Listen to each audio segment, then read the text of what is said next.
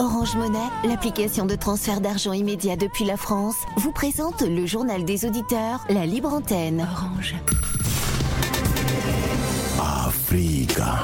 Le journal des auditeurs avec Nadir Djenad sur Africa Radio. Bienvenue dans le journal des auditeurs. Aujourd'hui dans cette édition, le sommet des BRICS s'ouvre ce mardi 22 août pour trois jours à Johannesburg en Afrique du Sud.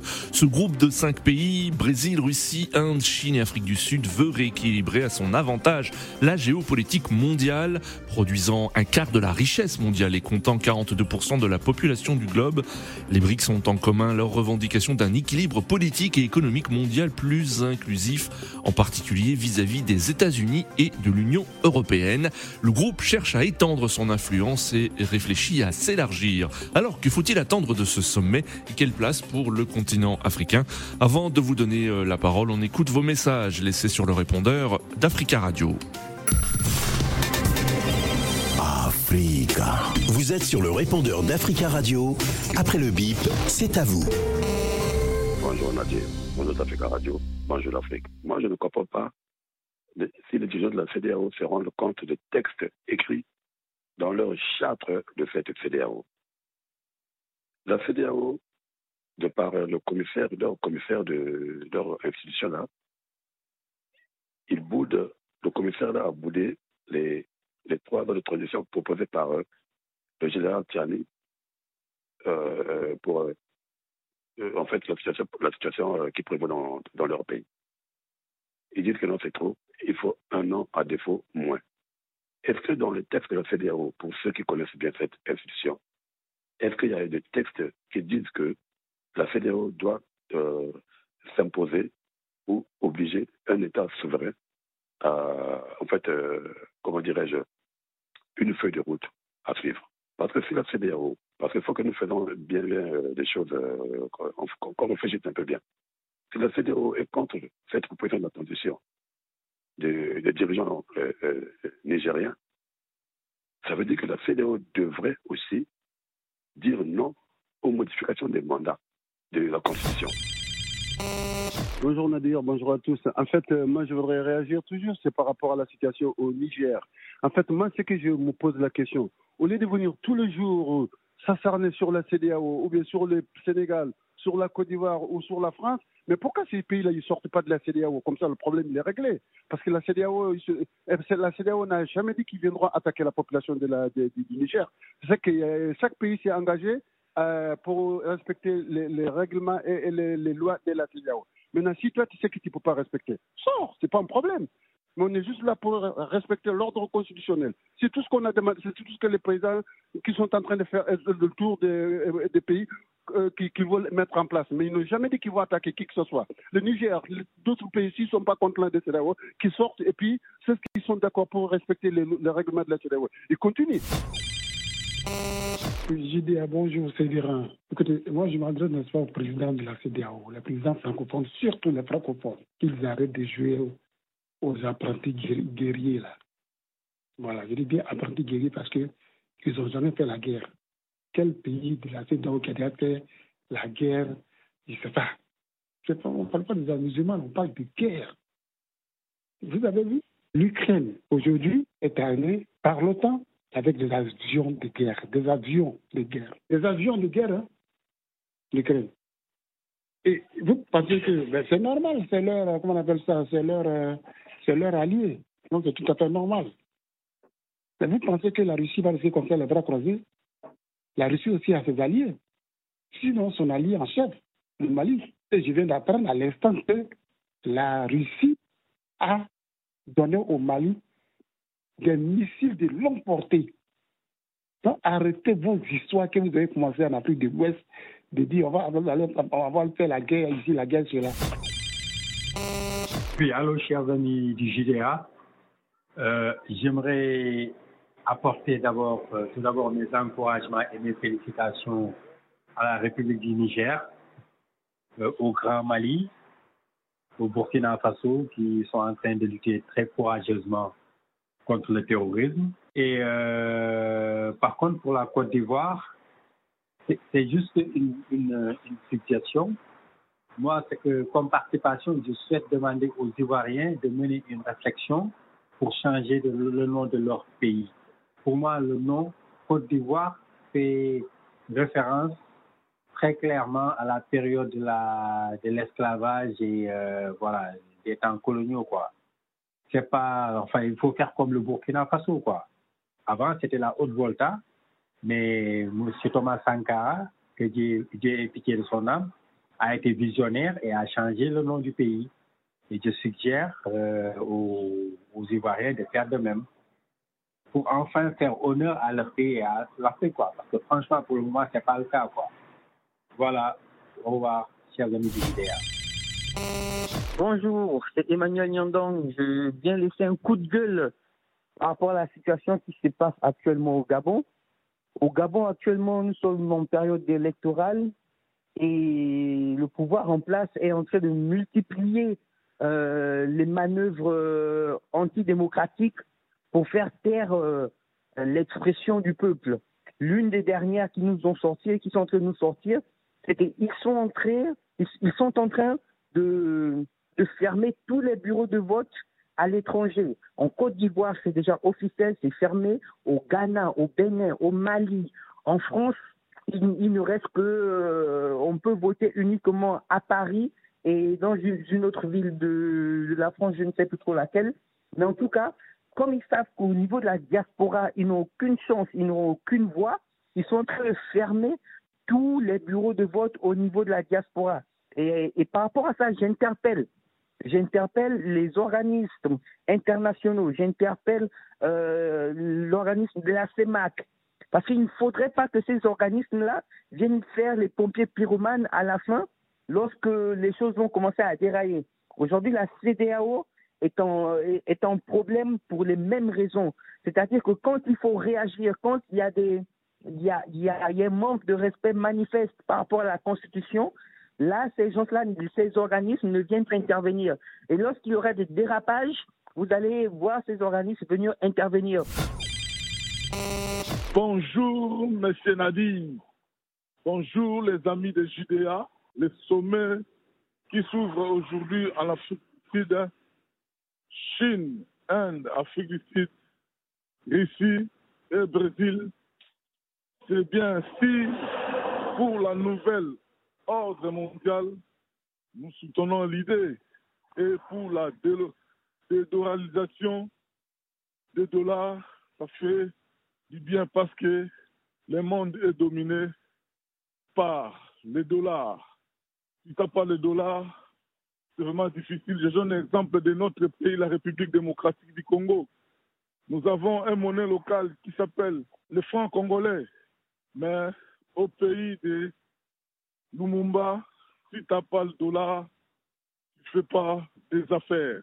Vous pouvez être comme les fonctionnaires congolais, payés par le franc congolais, mais si vous êtes un locataire, il faut payer les bailleurs par les dollars, mais le dollar fait que la vie devient difficile ou bien la vie chère au Congo à cause des dollars. Prenez la parole dans le JDA sur Africa Radio. Merci pour euh, vos messages. Vous pouvez intervenir en direct dans le journal des auditeurs en nous appelant au 33 1 55 07 58 00 33 1 55 07 58 00. En Afrique du Sud, le sommet des BRICS euh, s'ouvre donc ce mardi à Johannesburg.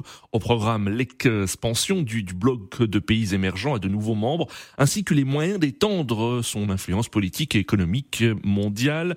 Le président sud-africain Cyril Ramaphosa accueille les dirigeants du Brésil, de Russie, d'Inde, de Chine à partir de 12 heures temps universel et ce jusqu'à jeudi.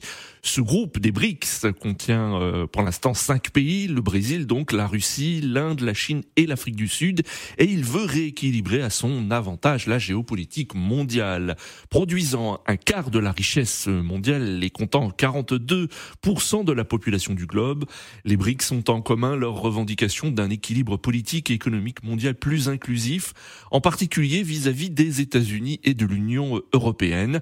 Le groupe cherche à étendre son influence et réfléchit à s'élargir. Le thème du sommet cette année, les BRICS et l'Afrique. Pas moins de 30 dirigeants africains ont annoncé leur venue à Johannesburg, dont le Sénégalais Macky Sall et le Congolais Denis Sassou Nguesso. Plusieurs pays ont manifesté leur intérêt pour rejoindre les BRICS. C'est le cas de l'Algérie et de l'Égypte. Alors, que faut-il attendre de ce sommet? Quelle place pour l'Afrique? Avant de vous donner la parole, euh, je vous propose d'écouter Régis Oumke, analyste et géopolitique en relations internationales, euh, directeur exécutif euh, d'Interglobe Conseil. Il évoque les enjeux et la place pour l'Afrique au sein des BRICS. Il répond aux questions de Surokata Kebe. Le sommet des BRICS, le sommet des BRICS, effectivement, qui intervient, faut le rappeler, dans un contexte particulier, un contexte d'instabilité internationale dans le monde, un contexte aussi qui est donc qui est suffisamment marqué par une crise euh, à l'intérieur même de l'Europe avec la guerre en Ukraine, euh, donc ce qui fait qu'effectivement les cartes sont totalement rebattues. Ce qu'il faut attendre de ces sommets, effectivement, c'est au-delà de la posture, parce qu'on dit beaucoup que c'est un sommet anti-occidental. Je pense qu'il faut aller au-delà de la posture et se dire effectivement que si ce sommet euh, des BRICS en Afrique du Sud peut représenter, je dirais, une alternative à l'unilatéralisme que professent beaucoup des puissances qui estiment que aujourd'hui le monde est plutôt vers une forme d'occidentalisation. Je pense que ce qu'on attend davantage, enfin ce que moi très, très personnellement j'attends de, de, ce sommet, c'est qu'il puisse démontrer toute sa latitude à être vraiment le sommet qui, sur le plan économique, sur le plan financier, sur le plan des investissements, permet à des pays émergents ou des pays du Sud comme des pays d'Afrique justement de pouvoir disposer à la fois de moyens et de capacités pour leur développement. Vous avez dit par rapport aux, pays africains, mais avec le thème de la réunion des BRICS qui sont les BRICS et l'Afrique, que peut gagner le continent africain? Le continent africain, effectivement, dans ce, dans ce cadre, hein, peut gagner, effectivement, je dirais, davantage de surface économique. Parce qu'on sait, il faut le dire, en réalité, dans les BRICS, le, le, le, véritable enjeu des BRICS, pour moi, de mon point de vue, il est à la fois politique, il est à la fois géopolitique, mais il faut, il faut pas oublier l'une des euh, je dirais, des priorités des BRICS qu'on a tendance beaucoup à oublier, c'est la priorité économique, c'est la priorité commerciale. Les BRICS aujourd'hui représentent, enfin, l'élargissement des BRICS, hein, surtout quand on le voit de plus en plus, au-delà de l'Afrique du Sud, on voit effectivement que ça peut permettre effectivement aux pays africains de pouvoir avoir des marchés d'exportation à disposition, d'avoir justement des, des, capacités dans le cas donc, je dirais, de la rationalisation de leurs ressources, qu'elles soient minières, qu'elles soient économiques. Ça peut permettre justement de, disposer de gros marché, donc du marché brésilien, du marché russe, du marché indien, et, tout ça, ça peut être très intéressant pour les pays africains dans dans la mesure où ces pays sont constamment en quête, je dirais, de développement économique, même si au, sein du continent africain, on a quand même la ZLECAF, hein, ce grand marché, cette zone libre qui doit permettre au continent africain de se développer, mais aujourd'hui, on, en est un peu loin. Donc la ZLECAF, en les briefs pour moi peuvent permettre à la ZLECAF de, de trouver un, meilleur terrain d'expression sur le plan commercial, le plan, sur le plan économique et surtout sur le plan des investissements internationaux. Il faut aussi rappeler qu'au sein des BRICS, il y a une banque, hein, la nouvelle banque de développement, qui est présidée d'ailleurs par Dilma Rousseff, l'ancienne présidente brésilienne, et qui a pour ambition, effectivement, d'être une banque de solidarité, mais aussi une banque d'investissement pour les pays africains, mais pas que. Vous l'avez dit par rapport aux pays africains, mais au vu de la concurrence des pays du Moyen-Orient comme l'Arabie Saoudite qui s'est montrée intéressée pour rejoindre les BRICS, est-ce qu'il peut y avoir des conséquences sur le choix des pays africains? Oui, bien sûr, c'est forcément. Je pense que aujourd'hui, vous, quand vous voyez l'Arabie Saoudite, vous prenez ou les, Émirats Arabes Unis, qui pour moi est effectivement, je dirais, dans le jeu de la concurrence, dépasse largement un certain nombre de pays africains qui toquent aux portes des BRICS. Oui, je pense qu'aujourd'hui, si on doit classer, si, éventuellement s'il y a un classement, et puis j'imagine hein, qu'au niveau, au niveau des BRICS, il y aura forcément des standards qui permettront à des pays d'être sur la ligne de départ et d'autres peut-être de la rejoindre un peu plus tard. Donc moi, je crois essentiellement l'Arabie Saoudite, qui, est un pays qui dispose à la fois de ressources, qui est un pays qui de plus en plus sur la scène internationale cherche à jouer un rôle à la fois stratégique, économique, donc ce pays, ou, ou même les, les, Émirats arabes unis, je, je, je, je, dirais, ont davantage plus de capacités et donc plus d'opportunités à intégrer, ne serait-ce qu'à court terme, les BRICS. Vous avez cité des pays comme le Nigeria ou encore l'Algérie. Si jamais ces pays-là venaient à être choisis pour, être, pour faire partie des BRICS, est-ce qu'il pourrait y avoir, est-ce que l'influence occidentale peut-elle être remise en cause? Je pense que si nous prenons les deux pays hein, que nous venons de citer, mais après j'irai au-delà de ces pays, si nous prenons le Nigeria, si nous prenons l'Algérie, je pense que c'est déjà des pays où l'influence occidentale, elle est moins évidente, elle est moins aiguë que par exemple dans des pays d'Afrique francophone. Les Algériens, effectivement, sont connus pour être un pays souverainiste et, le Nigeria, parce que c'est quand même mastodonte, il faut le dire, au cœur du continent africain, c'est l'une des puissances du continent africain et d'ailleurs qui sera amené dans les années, dans les décennies à venir à jouer un rôle de plus en plus évident au niveau de la scène internationale. Oui, quelque part, effectivement, ces deux pays et bien d'autres, effectivement, sur le continent africain, en, en, s'engageant vers, les BRICS, c'est aussi une façon pour ces pays aussi de quitter l'Orient occidental et qui pour le moment est encore très pesante, mais qui de plus en plus subit aussi quand même, je dirais, à l'intérieur même de sa constitution, de vrais débats. Parce que l'idée en fait des BRICS, c'est le développement par soi, c'est le développement par ses propres ressources. Régis Unke, analyste en géopolitique et relations internationales, directeur exécutif d'Interglobe Conseil, il répond aux questions de Surakata Kebe. Alors, quelle place pour euh, l'Afrique au sein de ces BRICS? Y a-t-il des avantages euh, politiques et économiques? Nous attendons vos réactions au 33 1 55 07 58 00. Le président sud-africain Cyril Ramaphosa accueille les dirigeants du Brésil, de Russie, d'Inde, de Chine à partir de 12h temps universel. Son homologue brésilien Luis Ignacio Lula da Silva est arrivé à Johannesburg lundi, de même que le président chinois Xi Jinping, le premier ministre indien Narendra Modi et le ministre des Affaires étrangères russe Sergei Lavrov sont attendus. Sous le coup d'un mandat d'arrêt de la Cour pénale internationale, le président russe Vladimir Poutine participera à ce sommet en visioconférence. Notre premier auditeur, euh, Eric. Eric, bonjour.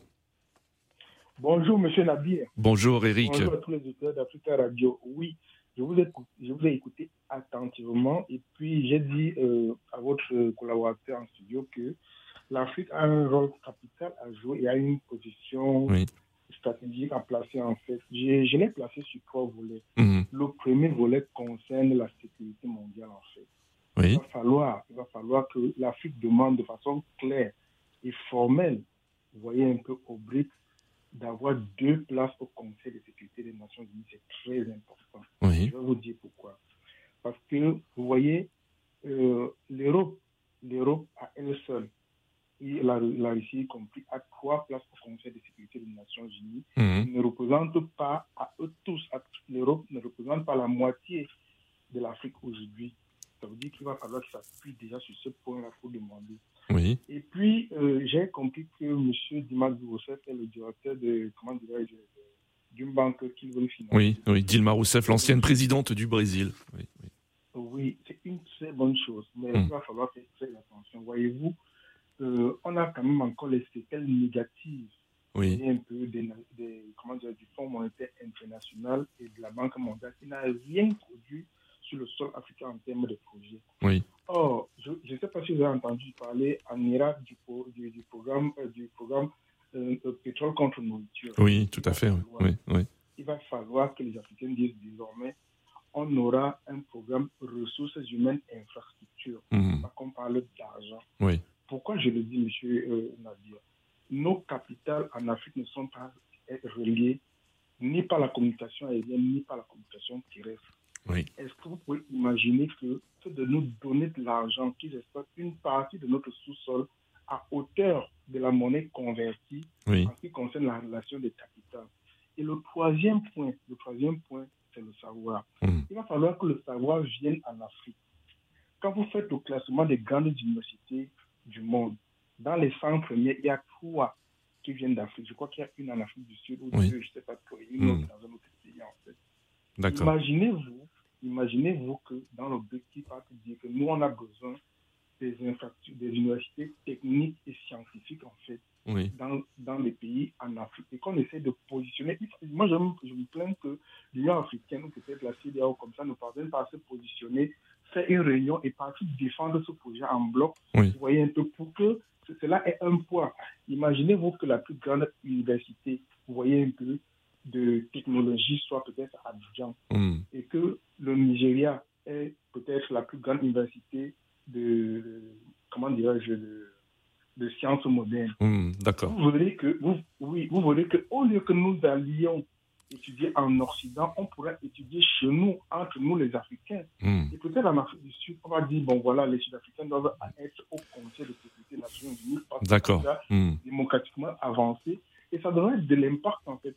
Si on ne part pas avec ces projets en fixant les contre-pouvoirs, parce qu'on a peur de se faire phagocyter, Hmm. Or, le BRICS aujourd'hui est en train de se positionner par rapport aux, Européens et aux Américains. Hmm. Mais comment nous aussi on va faire pour se positionner par rapport à, à ces deux entités qui sont euh, très, très, euh, comment dire, qui sont lourdes et qui, sont, et qui pèsent euh, sur, sur, sur les mondiaux. Il va falloir que nous ayons cette vision-là de Oui. se dire que ce n'est pas l'argent qui est le problème. D'accord.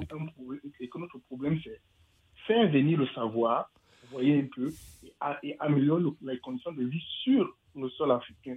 Ça, c'est très important. Merci, monsieur. Merci Eric pour votre intervention. À très bientôt sur Africa Radio 33 1 55 07 58 00. Rappelons que plusieurs pays euh, africains ont manifesté leur intérêt pour rejoindre les BRICS. C'est le cas de l'Algérie, de l'Égypte, la République démocratique du Congo euh, et même le Nigeria. Alors êtes-vous favorable à un agrandissement euh, de, de cette union à, à d'autres pays du continent africain? Il n'y a pour l'instant que l'Afrique du Sud. En ligne depuis Ouagadougou, Charles. Bonjour Charles. Oui, bonjour Nadine. Bonjour Charles, merci beaucoup de nous suivre et de nous appeler depuis la capitale du Burkina Faso. Et on salue tous les auditeurs qui ont la possibilité de nous écouter au www.fricaradio.com. On vous écoute. Oui, voilà, concernant euh, les sommets en Afrique, moi je n'attends, rien de ces sommets-là. Oui. Que ce soit euh, le BRICS ou bien euh, l'ONU, sommet France-Afrique, sommet Russe-Afrique, Oui. je n'attends rien. Je Hmm. crois que c'est les Africains qui doivent commencer à travailler eux-mêmes. Hmm. Parce que ceux qui sont là-bas, ils ne sont pas des pauvres, et, comme on dit, des pays pauvres. Oui. Ce sont des pays développés. Hmm. Mais pourquoi nous, les pays africains, si ces sommets doivent nous sauver, pourquoi ne pas d'abord travailler individuellement, arriver à leur niveau avant d'exiger Oui. On va arriver là-bas, nous serons comme des mendiants. Hmm. Est-ce que vous êtes sûr qu'un pays comme, si par exemple le Burkina Faso était parmi eux, est-ce que le Burkina pouvait parler, est-ce Oui. la Russie, Hmm. et le Brésil et autres allaient écouter? Oui. Je ne crois pas. Mais est-ce que vous ne croyez pas qu'il peut y avoir euh, un nouvel ordre mondial avec ce sommet, avec ces pays des BRICS, hein, euh, euh, qu'ils euh, soient plus plus unis et que cela peut contrebalancer une influence, par exemple, des États-Unis et de l'Union européenne qui reste encore très forte? Et, par exemple, euh, regardez les pays même qui composent euh, le BRICS. Hmm. Je crois que c'est des pays en matière de droits de l'homme et on, on peut en débattre. Hmm. Voilà. Donc, Oui. moi, je crois que euh, pas, c'est pas, c'est pas en faisant la guerre avec la communauté internationale qui va euh, Oui. sauver l'Afrique. D'accord. Non. Moi, je crois que seul le travail va sauver l'Afrique. Hmm. Parce que si vous êtes ça, ça va- actuellement en Afrique, on, on ne sait plus qui croire. Moi, Hmm. je suis désolé de le dire. Parce que tout le monde, euh, le- tout le monde, voilà, je ne sais pas. Je crois que la meilleure solution pour l'Afrique, c'est le travail et, et avoir des partenariats où, au lieu de nous aider avec Oui.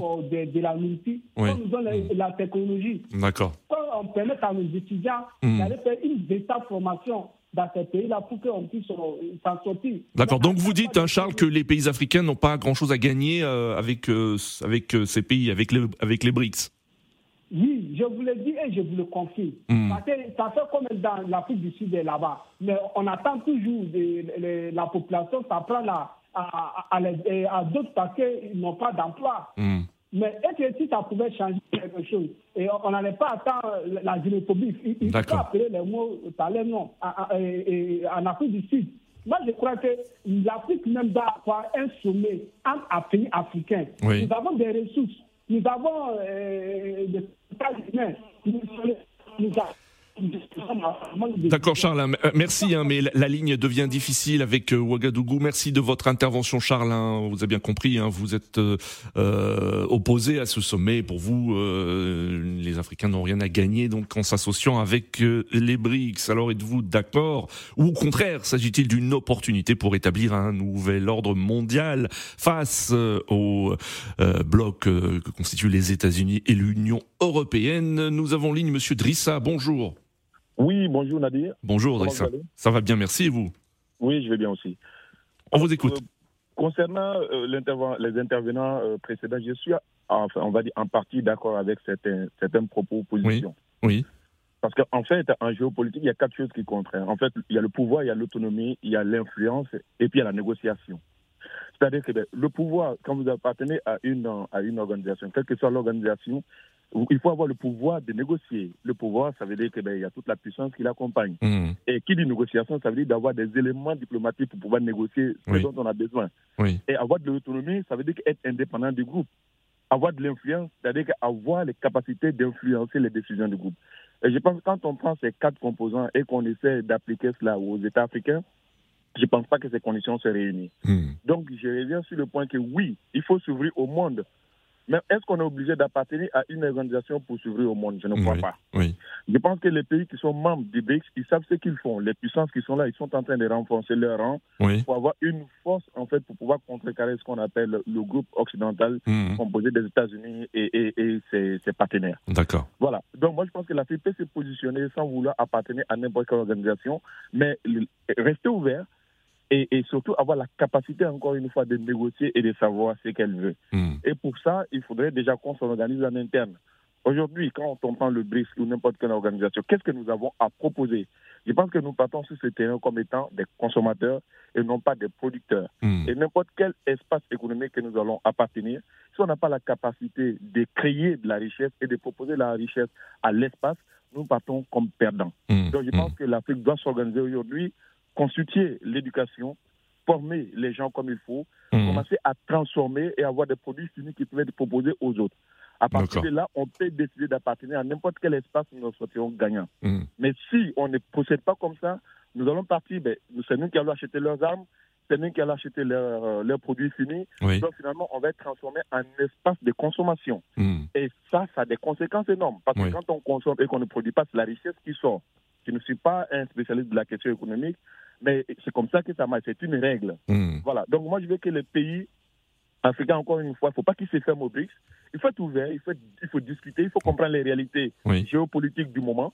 Donc, on ne ferme pas la porte, on chasse les partenaires qui ne nous arrangent pas, ça Oui. c'est le droit. Oui. On s'ouvre, même au- aujourd'hui, euh, je prends le cas qui est de l'actualité, la question française. Oui. C'est-à-dire que la question qui se passe aujourd'hui, il ne faut pas maintenir un partenaire dans lequel on n'est pas gagnant, dans lequel on n'est pas gagnant. Mais ne, faut- ne fermons jamais les portes. Parce que les États évoluent, les, les- les mentalités changent, les, les réalités économiques évoluent. On peut avoir besoin, on n'a pas besoin d'un État aujourd'hui, mais demain, on ne sait jamais ce qui sera fait de l'avenir. D'accord. Donc, il faut ouvrir les portes, il faut ouvrir l'esprit, il faut ouvrir les possibilités de négociation, les possibilités de partenariat, mais il faut éviter surtout d'être attaché à un groupe qui va être une sorte de soumission et qui va être finalement le- la même situation que nous vivons, aujourd'hui- nous vivons aujourd'hui, c'est-à-dire appartenir à une francophonie ou à un Commonwealth qui nous apporte absolument rien. C'est ce que je voulais dire. Merci beaucoup, Drissa, pour votre Voilà, euh, inter- intervention et à très bientôt sur Africa Oui. Radio. Nous avons en ligne Monsieur Bernard. Bonjour. Allô, Monsieur Bernard. Oui, bonjour. Bonjour, Monsieur Bernard. Bienvenue. On vous écoute. Quel est votre avis alors concernant ce sommet des BRICS et euh, son élargissement à plusieurs États africains éventuellement? Mais D'abord, euh, c'est une très bonne chose. Je vois ça du côté positif d'abord. Oui. Mhm. Pourquoi? C'est sur plusieurs plans, entre autres politiques d'abord, économiques, et surtout aussi euh, s'affranchir de ces anciens pays qui ont colonisé Afrique et qui l'ont maintenu Oui. dans cet état, euh, je dirais, esclavagisme un peu euh, nouveau. Mhm. Sur le plan politique, je pense qu'il est clair, comme l'a dit mon prédécesseur, il va falloir que l'Afrique profite de ces trains et n'est pas le rater, Mhm. entrer dans, cette, dans ce 21e euh, siècle Oui. avec ceux qui doivent l'aider aussi à s'affranchir et aller de l'avant sur le plan politique. Mhm. Vous pensez que, ce- ce- ce- que les BRICS proposent un nouvel ordre mondial? Mais justement parce que le prédécesseur dit ceci, c'est un combat entre les géants. Mhm. C'est-à-dire, nous devons, nous devons pas oublier l'histoire nous montre ceci.